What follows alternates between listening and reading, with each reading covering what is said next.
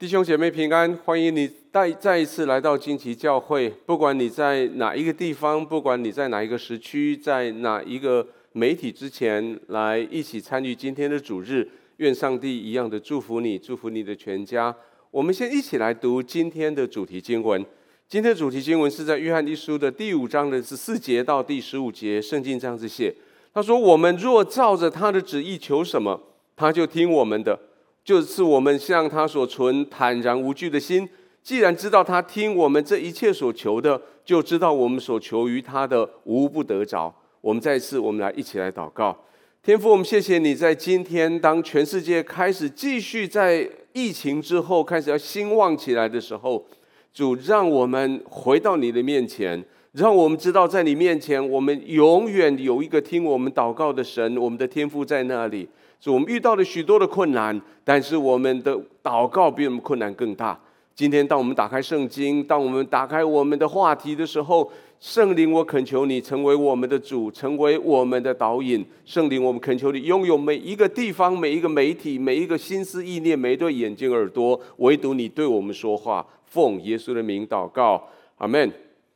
谢谢你再一次的欢迎你来到了惊奇教会。在七月份的时候，我们开始了这个非常有趣的主题。其实这是一个古典的主题，这个主题叫做祷告。但是在这一次的主题上面，我们下了一点点的小小的呃吸引力的东西。我们把这个主题取它的名字叫做“祷告的疑难杂症”。我我我刚拿到这个大题目的时候，我说等一下，祷告怎么会有疑难杂症？听起来好像祷告会使得很多困扰，祷告会使得你很多觉得很多不可理喻、没有办法理解啊，没有没有办法表达的东西，那种疑难的东西在祷告里面。其实我们只是用这个题目来吸引你的注意力而已。我我相信你在 YouTube 上面，你在哪个地方，你看到祷告的疑难杂症，你就是被我被我吸引的，没有问题，很好。老实说，祷告的疑难杂症其实是反过来的，意思是。祷告可以医治你的疑难杂症。如果你旁边有人跟他说祷告可以医治疑难杂症，还有，如果不祷告，那才有疑难杂症，对吗？如果你不祷告，那疑难杂症那就多了。不祷告就会有疑难杂症。在这个系列里面，我们问了五个问题，这五个问题都有很有趣的解答。上个礼拜我们的问题是：为什么我的祷告没有效？今天我要问的问题是：那我怎么样祷告才会有效？下个礼拜说：那我要怎么样做正确的祷告？第四个礼拜说：在祷告中，我们怎么跟上帝来摔跤？怎么跟上帝来来挣扎？最后一个礼拜，我们问的一个问题是：我怎么样在祷告里面有可以突破的？那上个礼拜已经问过这个问题：为什么我祷告没有效？Greg Miller 牧师已经、呃、已经帮我们做了一些的解答。那今这个礼拜我要回答第二个问题。那祷告真的有效吗？老实说，这是五个题目里面最简单的一个，因为答案很简单，答案只有两个可能性。第一个，祷告没效，那好了，那不用聚会呵呵 结束，大家关机再见。第二个答案，祷告有效，好了，那也不用也不用聚会了，关机再见，我们下礼拜再见。但是，但是我们知道祷告有效，可是我们要问的下一个问题是。如果祷告有效，那是有什么效？如果祷告有什么效，那是为什么会有效？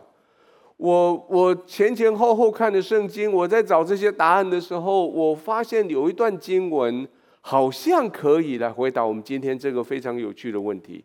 这段经文是啊，约翰一书，约翰一书的的经文，这是约翰一书的第五章，这是我们今天的主题经文，我们会。会专注在第五章的最后的这一段，是三节以后的这一段。约翰一书，这是当然就是使徒约翰所写的，他写了二十七卷新约里面的五卷，约翰一二三书、约翰福音跟启示录。那写作这一本书大概是在纪元后八十年、九十年中间。啊、呃，很有很很特别一件事情是，在那个当下，十二个使徒都已经离开世间了。当然，耶稣在复活之后四十天他就升天了。那十二个使徒也都都去世了，连保罗都去世了。那这时候，这个地上代表第一代第一代跟随耶稣的人的中核心的那个那群人，只剩下约翰这一个人了。当时福音已经传遍了当下那个世界可以想象的地方了。福音已经到了很多地方，特别是到了那些受到了希腊罗马文化所影响的那些文化的里面。那那很多这些希腊罗马文化背景的所谓的外邦人的人，他们成为基督徒。那问题来了，在希腊罗马文化里面，长久以来有一个灵跟体的二元论的思想在那里。那个思想就是把人分成灵，还有分成身体这两块。所以从那个时候就发展出一些概念，比如说后来知道就是诺斯底的概念。诺斯底概念在讲什么？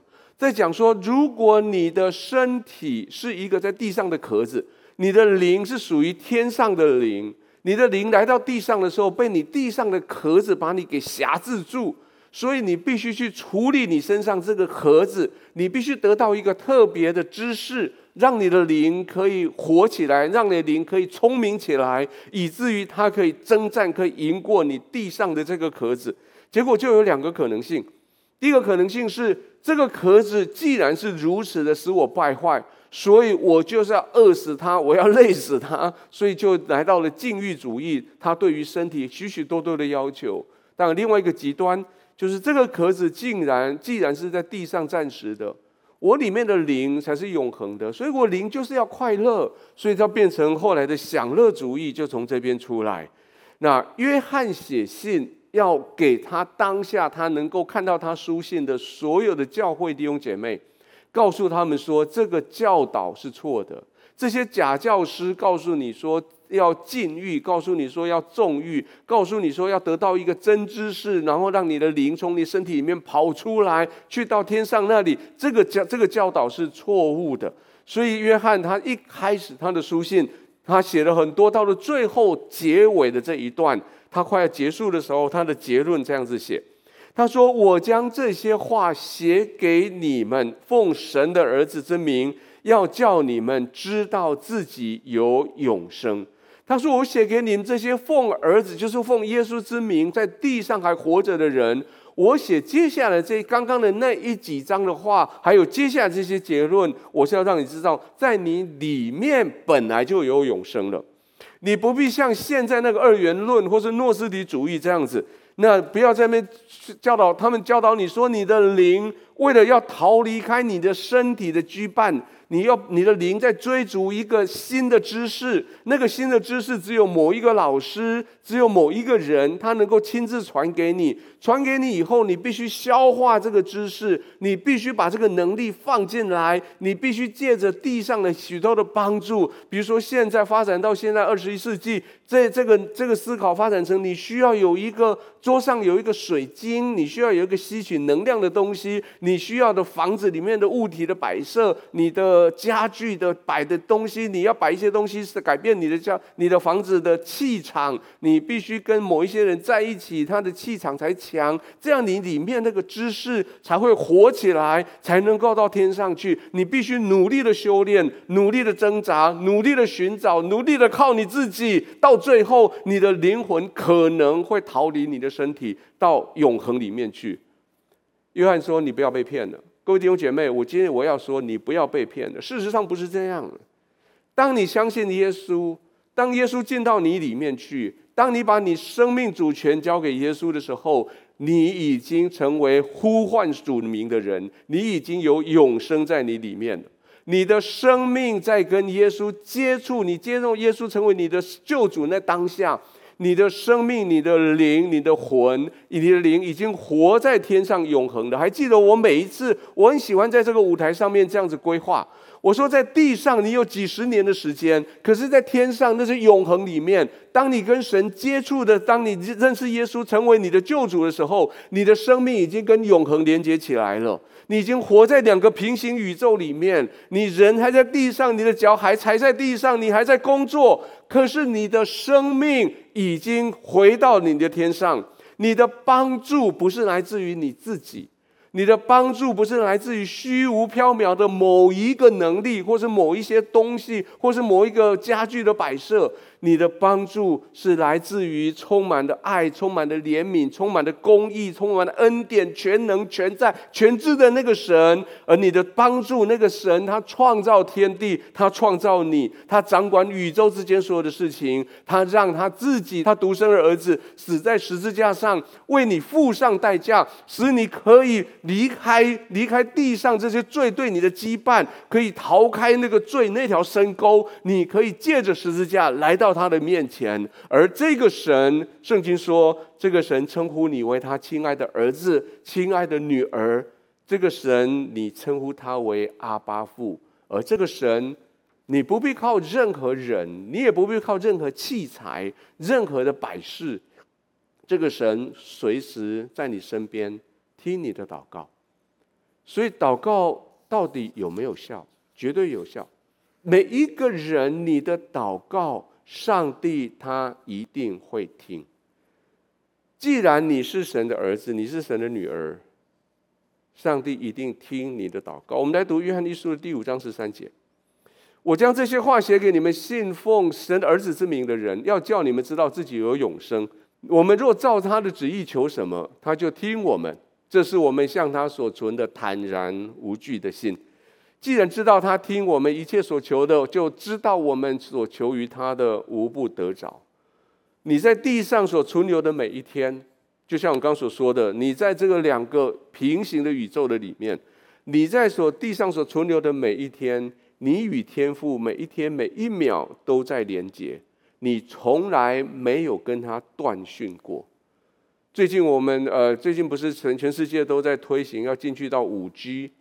那我们可是到，因为什么会有四 G 要有五 G？因为有的地方你光靠 WiFi，WiFi 基地台不够，你收不到讯号，你的手机没有讯号。那为什么要四 G？为什么进到五 G？因为那个讯号的强度、速度等等不一样。那我们现在有四 G 有五 G 之后，我们会发现它的覆盖率又有时候会在某个地方你会找不到讯号，你还在那边哦重开机或者什么的搜寻 WiFi、搜寻四 G、五 G 讯号。那我们现在全世界大家在期待有一天有没有可能每一个人都可以被那个啊低轨道卫星。的那那个卫星网络所覆盖，所以我们永不会断线，对吗？这是我们在追逐的。到科技到现在，我们还是会有断线的时候，但是天赋与你连结，永不断线。请你跟你旁边人跟他说：天赋与你连结，永不断讯。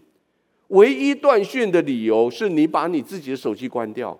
唯一断讯的理由是你把耳朵塞起来，你把眼睛蒙上，你说我不听，我不看。我们后面会提到这种人，唯一跟他断的理由是你跟上帝说：“上帝，你闭嘴，我不要再跟你说话。”我们拿着手机，每到一个地方，你就想要找看看今天有没有有没有新的有没有新的呃资讯进来，有没有新的 Line 进来，有没有 IG、Twitter 的贴文，那有没有脸书的贴文？也许你从 也许你从刚刚进来听我讲话讲到现在这十分钟，你已经拿出手机来看过好几次了，对吗？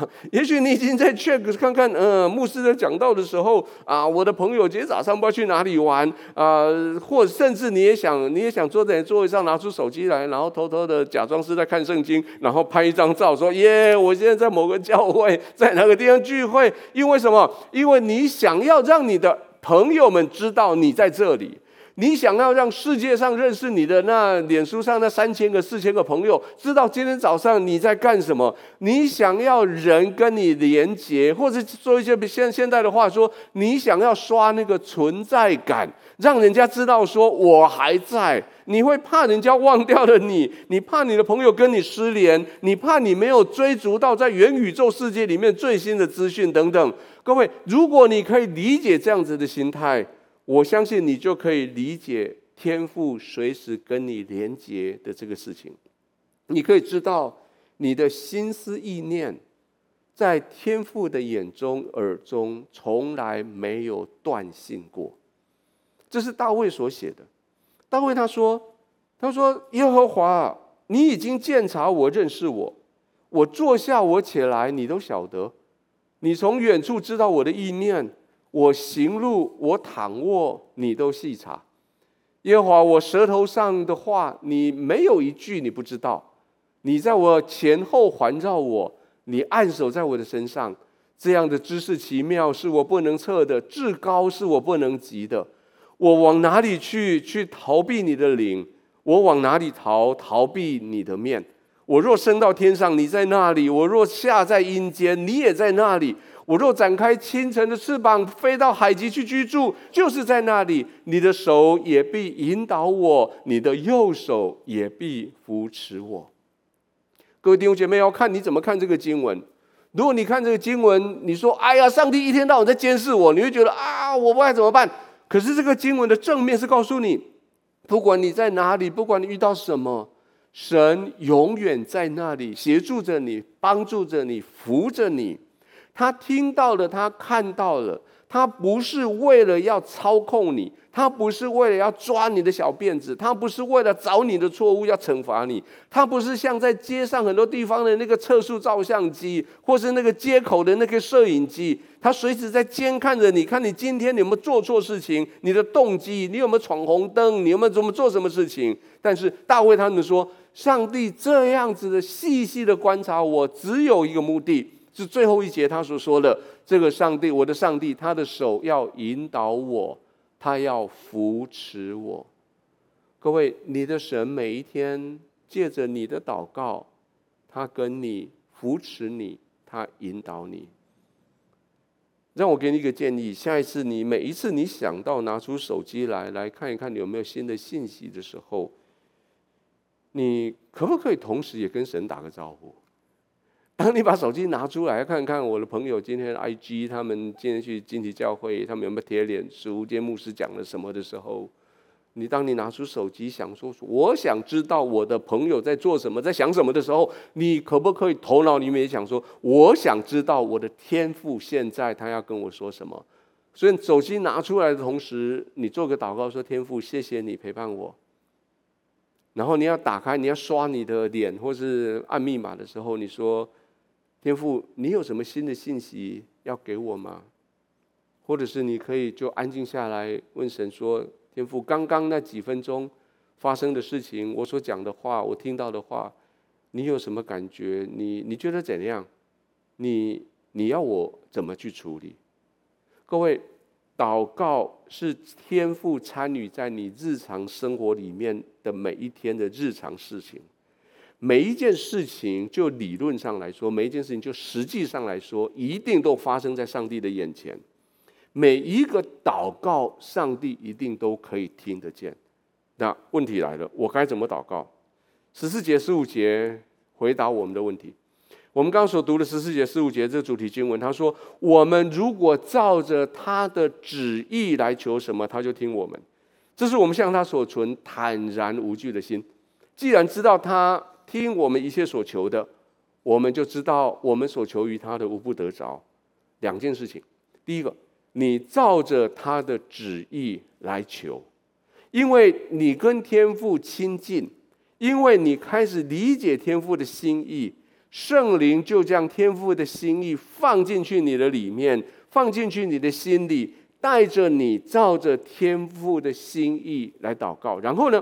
然后你就坦然无惧的来到上帝的面前，因为你已经知道他的心意，圣灵已经将天赋心意告诉你，你照着圣灵告诉你的天赋的心意，你坦然无惧来到他的面前，跟他说话，你坦然无惧来到他面前，你不再是一个罪人，你罪人的身份已经因为耶稣基督在十字架上面所死所流的宝血已经都解决了，你是在耶稣基督宝血遮盖下的一个义人，你这个义人来。到上帝面前，你就坦然无惧，用儿子、女儿的身份来到上帝的面前，跟神对话，跟神祷告。结果呢？结果第十五节说：说你既然知道他听我们一切所求的，就知道我们所求于他的无不得着。既然我们所求的、所求于他的无不得着，等一下，这句话有一点点小小，你需要想一下。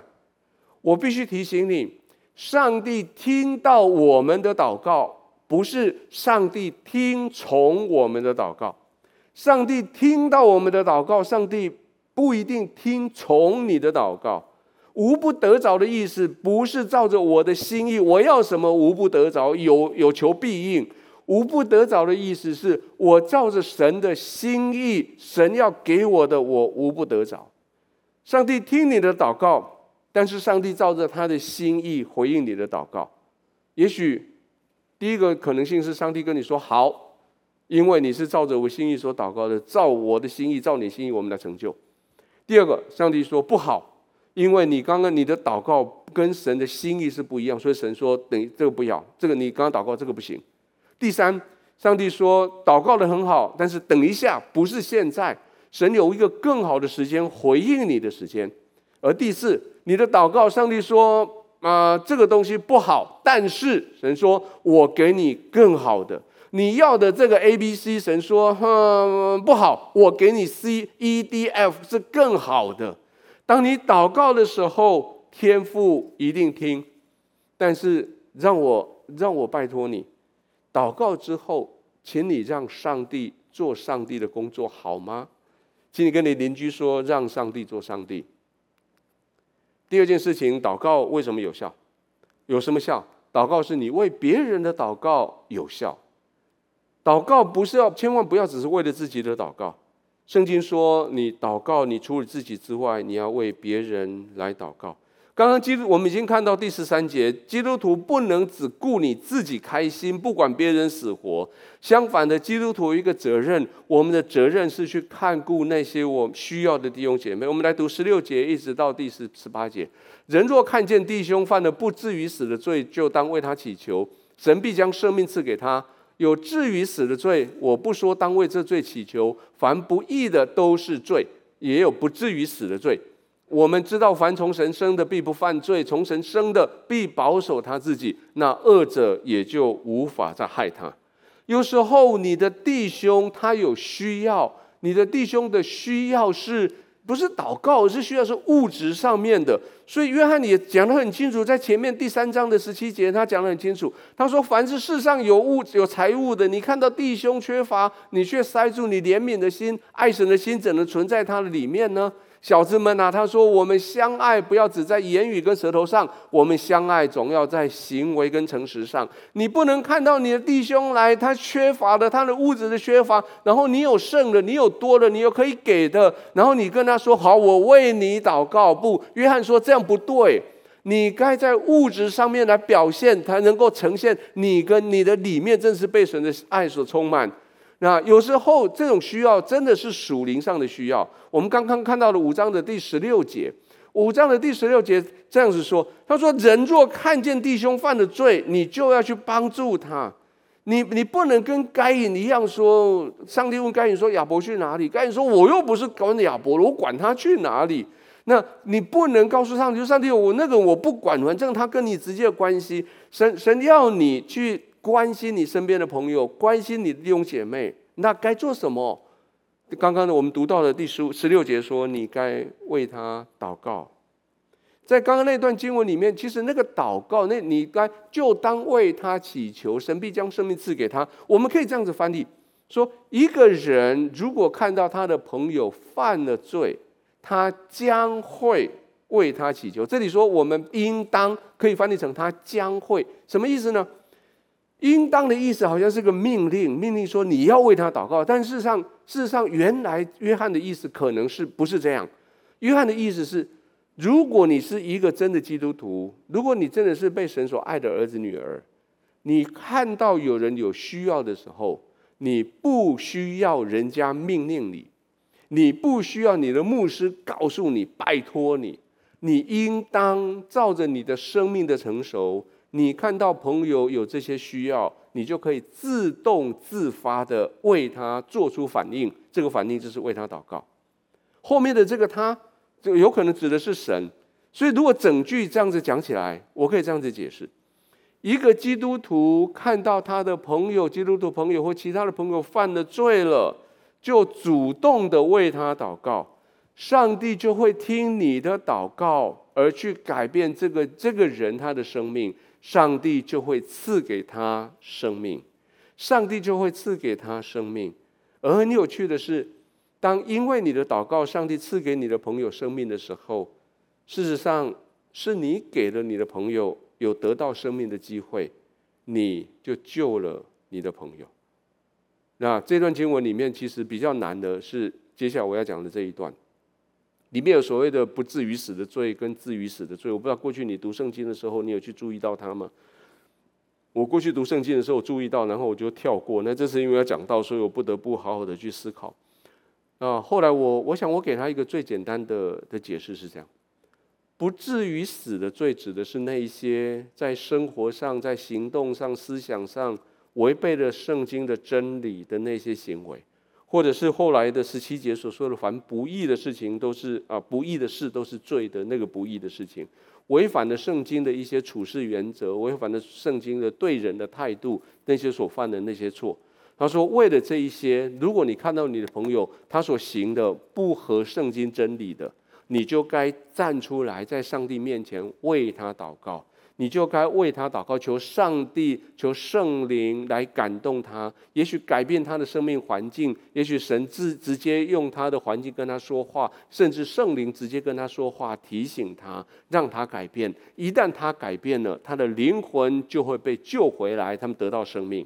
第二个比较难，所谓的至于死的罪，你有没有曾经遇到过有些朋友，你再怎么祷告，你再怎么劝他，他就是。他就是在做他想要做的事情，他就不听你，甚至他就很坚持的拒绝你的关心。他一听到你讲福音，一讲耶稣，他就告诉你闭嘴，不要再讲这个。他拒绝救恩，他拒绝圣灵在他心里面的感动。他甚至有时候更更过分的是，他公开的就反对你的信仰，他公开的去攻击你的信仰。那约翰说。我不说当为这个罪祈求啊，这句话的意思有有有可能是不是说大呃，不要误会，约翰并不是说我就不为他祷告。约翰的约翰的这句话的意思是说，你要知道，当你公开的表明你拒绝神，你公开的表明你拒绝救恩的时候，这个结果是很严重的。这个救恩的结局，这种结结结拒绝救恩的结局是没有办法想象的。但是约翰他说，我不会。我不会为了这个事情去祈求上帝说：“上帝啊，这个人拒绝你，这个人公开侮辱福音、侮辱教会、侮辱圣经。上帝啊，照着你的公义，应该是他应该这样子处置他，但是你可不可以不要这样处置他？”约翰说：“我不会为这个事情来，我不会祷告这样子。这件拒绝福音的结果是没得商量的，没有办法回避的一个罪。”一个人拒绝福音，他的结果就是没得商量的。不会因为我祷告了，不会因为我去祈求上帝了，所以上帝就改变了他的这一件公义的事情的做法。我不会为了因为他这样子做，祈求上帝不要给他这么严重的结果。那怎么办呢？圣圣圣经告诉你说，那就暂停，不要再花心力了。上帝已经给他自由意志了，已经给他自由的选择了。你祷告了，上帝听了你的祷告了，上帝已经伸出手，愿意接纳他了。可是你这个朋友坚持不愿意接受，不愿意改变，那就先这样吧。不要为这件事情成为你的责任，不要为这个事情成为你心里面的挂虑，因为你已经为他祷告了，你为已经把耶稣介绍给他，你已经把道路介绍给他，他自己要做决定，你不能为他做决定。那你该做什么？你该继续为他祷告。就算这个人抵挡到他成为你的敌人，就算这个人他恶劣到每一件事情都扯你后腿，你还是要为他祷告。各位，祷告有效，是你为你的朋友祷告一定会有效。大卫这样子说，大卫，大卫他他曾经为了他的朋友祷告，在诗篇的三十五篇，他说他们以恶报善，使我的灵魂枯骨。他虽然是这样，可是大卫他说，至于我，我们一起读来，至于我。当他们有病的时候，我便穿上麻衣，进食，刻苦己心。我求所求的都是归到我自己的怀中。我这样行，好像他是我的朋友，我的弟兄。我屈身悲哀，如同人为母亲哀痛。大卫他在诗篇里面，他提到这个对朋友的态度。他说：即使这个朋友那么的恶劣，但是你还是继续为他祷告。他的恶劣态度的结果，怎么会得到什么结果？那是上帝的权柄，但是你的责任继续为他祷告，你尽你的力量关心你的朋友，为他朋友为你的朋友祷告。至于他的结局，那个是上帝在做的判断。所以让我告诉你，你要跟你的朋友中间有一个健康的界限。请你告诉你，跟你旁边讲说，健康的界限很重要。最后一个，祷告有效吗？祷告真的是有效的，在保护你。我们刚刚已经提到了，你的祷告上帝一定会听，这是祷告有效。第二个，我们提到说，你为别人祷告会有效。第三个是你的祷告真的是有效的，要保护你。这个世界是越来越复杂。我们刚刚提到，当你光为传福音这个事情，光关心别人这个事情，有时候连关心别人你都会惹来麻烦，对不对？那要不要继续？要不要关心别人？那当然要。请你跟邻居说，我一定要继续关心别人。因为当你关心别人的时候，神在关心你。一开始我们说的这个这这封书信的背景是在是在呃希腊文化的。啊，身体、灵魂二元论的诺斯底主义的背后，那个异端主义这样子说：说我们这个灵魂在这个壳子里面，我们必须尽全身的力量要去追求一个善知识，去追求一个真知识。而这个真真知识到我们心中来了以后，可以帮助我们做很多的事情，让它让我们的这里面这个灵可以。可以脱离这个身体的羁绊，让我们的灵可以得到自由。可是我们在一生中要四处去找老师，四处去找知识，四处去找各样的东西来协助我们，让我们的灵可以得到这个知识。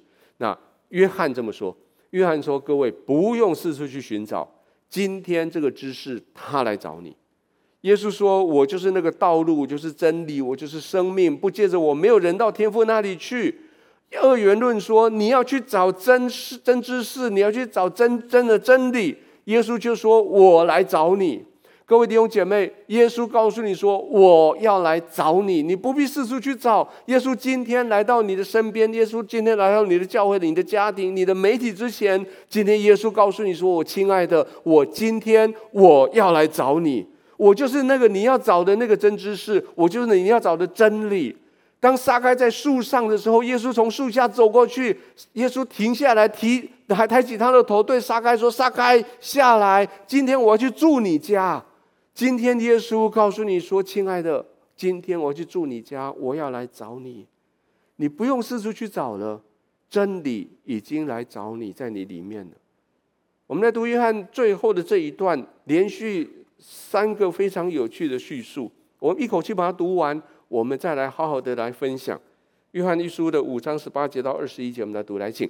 我们知道，凡从神生的必不犯罪，从神生的必保守自己，那恶者也就无法害他。我们知道，我们是属神的，是全世界都握在那恶者的手下。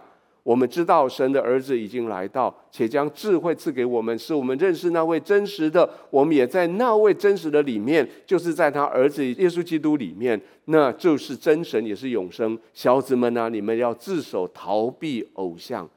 那约翰说：“既然你们在讲要有知识，要有知识，要有知识，要知道这个，知道那个，才能够逃开你们的身体，得到永生。让我告诉你，真理已经来了，而且我们有知识，我们已经知道了，你不必再去追寻了。那这段经文里面谈到，我们讲了三次，我们知道，知道什么？”第一个，他说，他要知道说，我们知道我们是从上帝来的，我们从生生的，我们不会，我们就不犯罪，恶者不再不再害他。第二个，我们知道，我们知道我们是属神的，这个世界是属恶魔的，但是我们是属神的。第三个，我们知道，他说，我们知道我们是住在上帝的里面，住在耶稣基督里面的，我们可以住在神的里面，在神的保护之下的。我们一个一个来看，第一个，他说我们知道，他说我们知道，凡是从神生的不犯罪。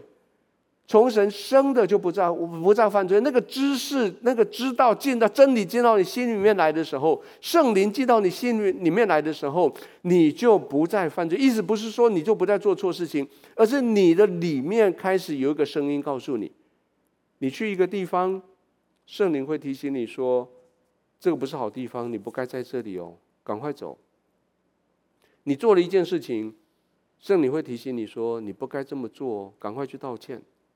你的眼睛看着一个东西，或看着一个人，或者是专注了一件事情，圣灵提醒说：你的眼睛不要乱看哦。你碰触一个东西，你讲一句话，圣灵会提醒你说：等一下，那句话不对哦，你不该这么说。也许你的心里面有一个思想出来，圣灵会告诉你：等一下，再想一次哦。也许你心里面做了一个决定，圣灵会提醒你说：“等一下，跟人家答应之前再想一下。”你对一个那个承诺当下，圣灵提醒你，你不该这样子做哦。也许你心里面有时候会觉得莫名其妙的不安，在某一个情境下，众人都好高兴、很快乐，在那边喝聊天呐、喝茶啦、喝酒啦、聊天，你心里面有一个不安。那个不安告诉你说，这里不是你属于的地方，你不该跟这些人在一起，或者说你应该去做某一件事情。各位，这是圣灵在保护你。当圣灵这样保护你的时候，我们知道圣灵这样保护你的时候。恶者他就没有办法找机会攻击你。各位，好多时候圣灵用他说不出的叹息为你祷告；好多时候圣灵在你心里面跟你提醒说：“亲爱的孩子，这个事不该是你做的。亲爱的孩子，这种话不该是你说的，去道歉，去把话说回来。”第二个知道，第二个知道，在五章十九节他说：“我们知道我们是属神的。”这个世界在在恶者的手下已经混乱，那些战争、那些知识、那些那些自私、那些讹诈、那些呃贪心、黑暗等等。但是你一想到这个世界，老实说，这两三年我每一次想到这个世界，我们心里面就觉得哇，怎么会这样？可是圣经告诉我们说，你心里面有一个知识告诉你，知道你是属神的，你不是属这个世界，他们对你没有权柄。他们对你无权无份无地位，他们的他们的话语没有权柄在你身上。而第三个我们知道，第三个我们知道是我们知道我们是在耶稣基督里面的，我们知道我们在耶稣基督里面领受智慧的，而这个智慧来自于神。我们知道神的儿子已经来到你的你，你已经领受是主啊，我要真理，真理到你里面来了。而更重要的，借着祷告，你就住在基督耶稣里面。就像我们刚刚一开始所说的，当你认识耶稣之后，你就已经进入永生，你就已经在平行的宇宙里面同时存在。当我们进入到耶稣的里面的时候，你就活在耶稣里面，同时耶稣活在神里面，其实你就跟神活在一起。这时候的祷告就成为你跟神的日常了。祷告为什么有效？因为你已经跟神建立起对话的管道，成为一个习惯。祷告为什么有效？因为在你跟神祷告、跟他对话的同时，你已经开始关注四周围其他的这些受苦的人。祷告为什么会有效？因为当你在神的保护之下的时候，这个世界已经没有办法攻击你的。最后，约翰告诉他的他的读者，他说：“亲爱的小子们啊，你们要自守，你们要远避偶像。”不只是在指的是这些有形有样的、有人祭拜的那些偶像，指的是你生命里面将你的注意力从神的身上拉开的那些人事地物时。过去人家会说你的你的金钱地位、你的啊名声是你的偶像。事实上，我我越来越越相信，我们每一个人现在不仅仅 心里有偶像，而且我们随时把偶像带在身上。你知道你带什么？你带你的手机，对不对？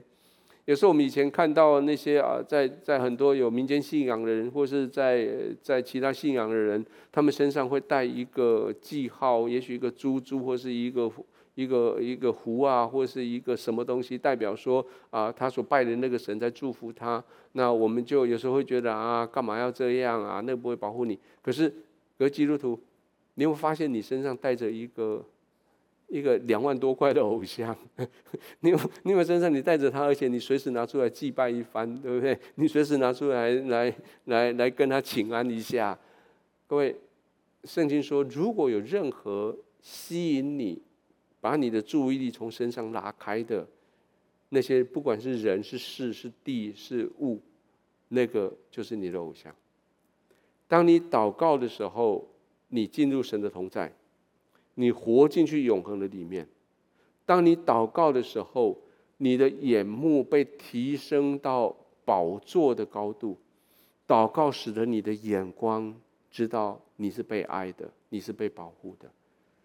你的眼目只有在宝座，你的心只有在神，你的帮助只有从他而来。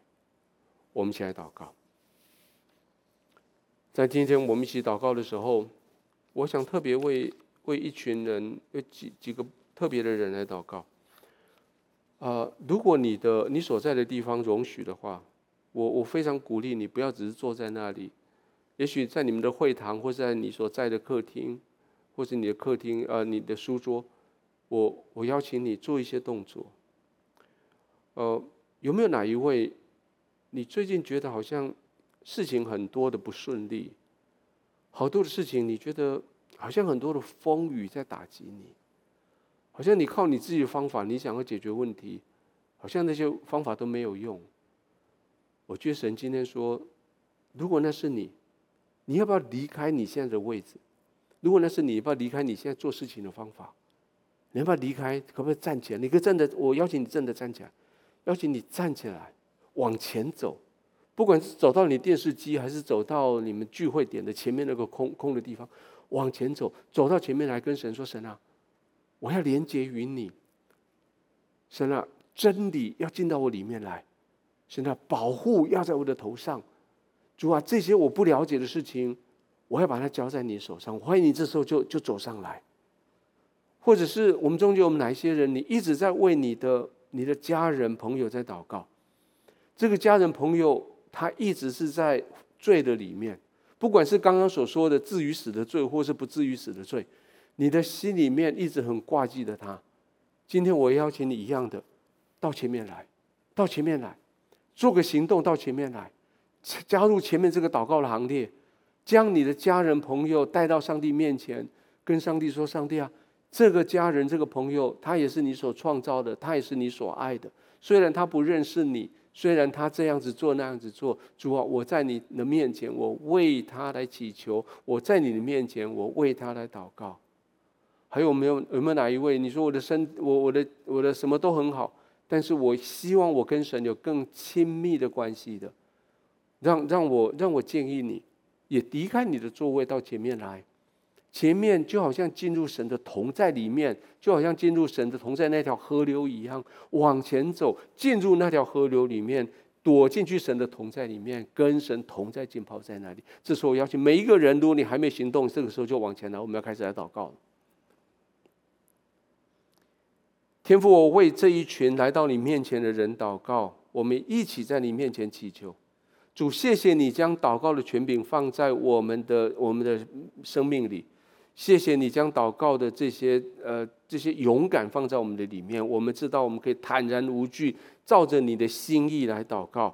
所以，我们中间有一些弟兄姐妹，最近都遇到的事情真的是太不顺利的。他们遇到事情，好像真的有有撒旦魔鬼的的势力在攻击他们，有一些不合理事情发生在他们身上。主啊，我们为他们被保护这件事情来祷告。主，谢谢你，因为这种保护的祷告是有效的。我们宣告保护在我们这些弟兄姐妹的身上。我们中间有一些人为他们的亲人朋友心里面极大负担的。主，我们为我们为他们，我们把这些亲人朋友带到你面前。来，主，为他们的祷告，主为我们的亲人、为我们朋友祷告，为他们属灵的需要祷告，为他们的、为他们的的物质上面的的需要来祷告。有神，我们在我们中间有一些人，我们期待与你更亲近的。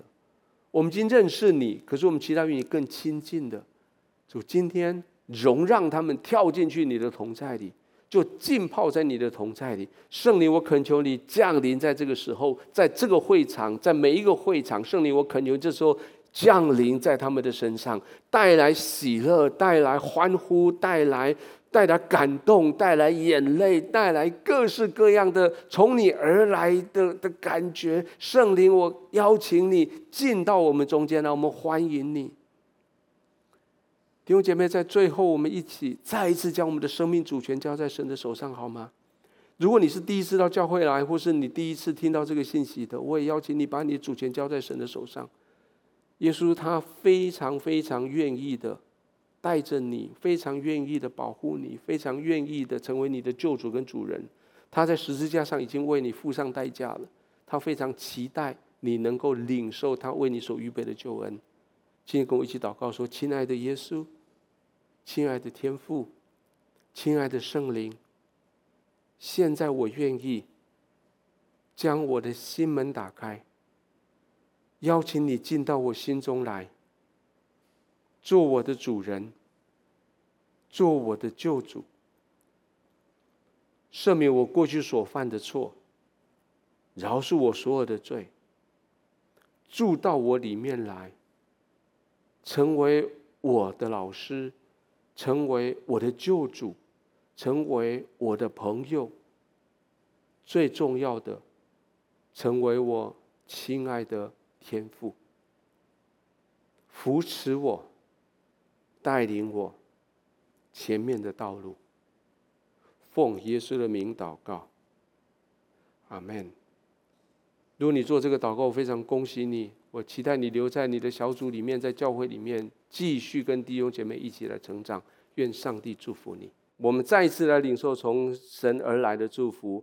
如果你在座位上，就邀请你站起来；如果你已经在前面的，就请你把手举高，我们一起来领受祝福。我愿神照着他的慈爱，照着他的心意。照着他对你极大的怜悯，在今天赐下他的恩典在你身上。我愿耶稣照着他的同伴，照着他对你的喜爱，在你的身边随时陪伴你。我也求圣灵在你里面带进去更多的感动，带进去更多的理解神的心意，以至于你可以坦然无惧来到上帝面前，照着他的心意来祈求。奉耶稣的名祝福你，阿门。今天聚会到这结束。你可以安心的离开这里，带着神的同在。